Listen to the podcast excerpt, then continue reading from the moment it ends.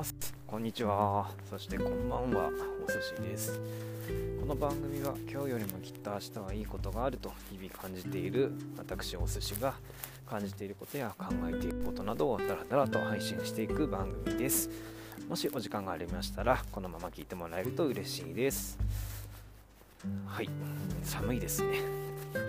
今日は12月の21日月曜日に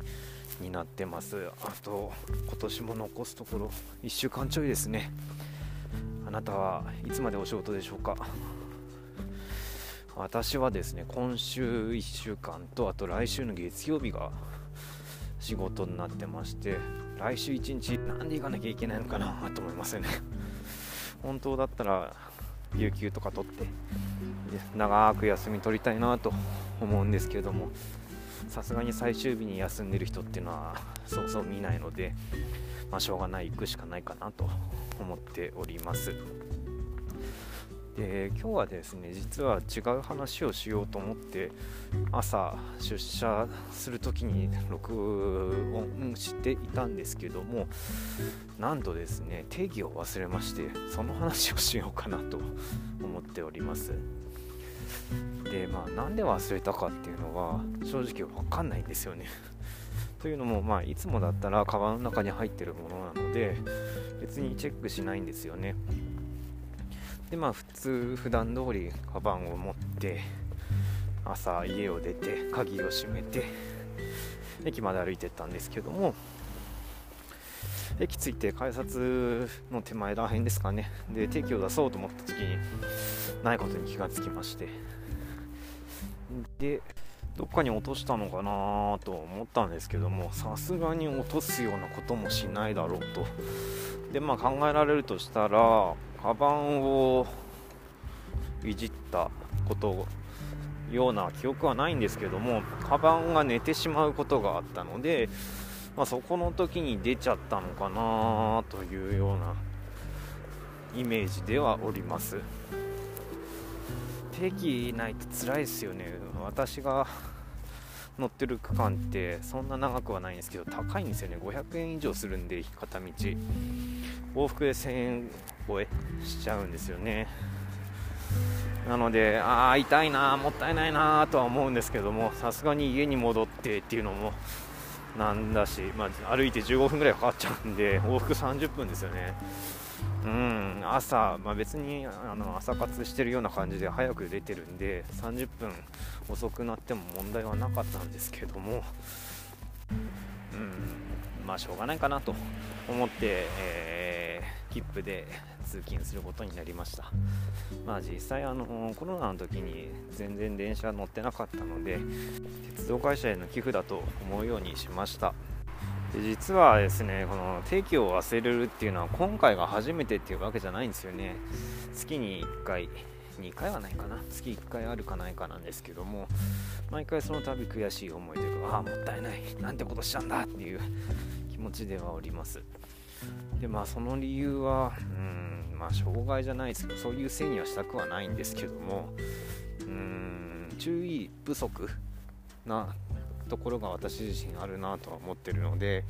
そこは改善していきたいなと思ってます。うん。でまあ本当に注意不足なんですよね。それこそあのー、ゴミ出しの時とかでも玄関の入り口のとこにゴミを置いといたとしてもそれをまたいで家を出るような 人でして本当にそこに気持ちがいってないんですよね多分。なんだろうその定期もそうだし家の鍵もそうだし特に気にしてないものに関しては全然目がいかないんですよね。で気づくのは忘れてる時とか実際に使おうと思った時。だから鍵とかもあ鍵閉めようと思った時にあないっていう風に気づくような。そんなことはしょっちゅうです。でも私この忘れることって当たり前のことというか私にとっては日常茶飯事なんでみんなやってることなのかなと。みんなうまく改善できてるのかなっていうふうに思ってたところはあるんですけども、まあ、妻と知り合ってこの学習大人の発達障害っていうものを知ることになってもしかしたら私だけなのかなというふうにようやく気づき始めました。うんだからまあある意味妻には感謝しなきゃなという気持ちではあるんですけども、まあ、それが原因でうまくないってないっていうのもあるんでどうにかしたいなという思いもあります。ま今後改善していきたいなという気持ちがある中で、まあ、今回の定期の問題は何か方法ないかなと思って Twitter にあげたらあの携帯とかにやればいいんじゃないですかっていうアイデアをいただきましてそうだよねと思ったんですよね。携帯で今定期とかってあると思いますしあと Apple Watch とかでもあのカチャってピローンってやってる人いるじゃないですか。なのでそういや俺も Apple Watch 持ってんじゃんと思って。でそれ使えば定期ってなくすこともないしで腕時計になってるんでそれこそそれも忘れることってそうそうないと思うんですよね、まあ、携帯を忘れることはまずないだろうし Apple Watch もずっとしてるだろうしって考えたらこれ一番いい方法だよなと思ったんですよね。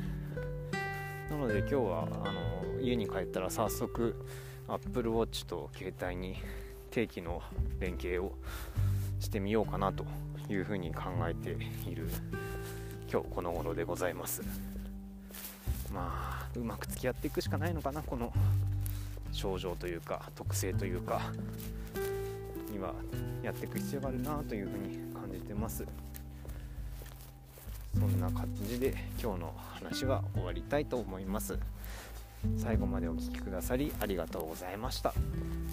聞いてくれたあなたの明日が今日よりもより良い一日になりますように。See you! バイバーイ。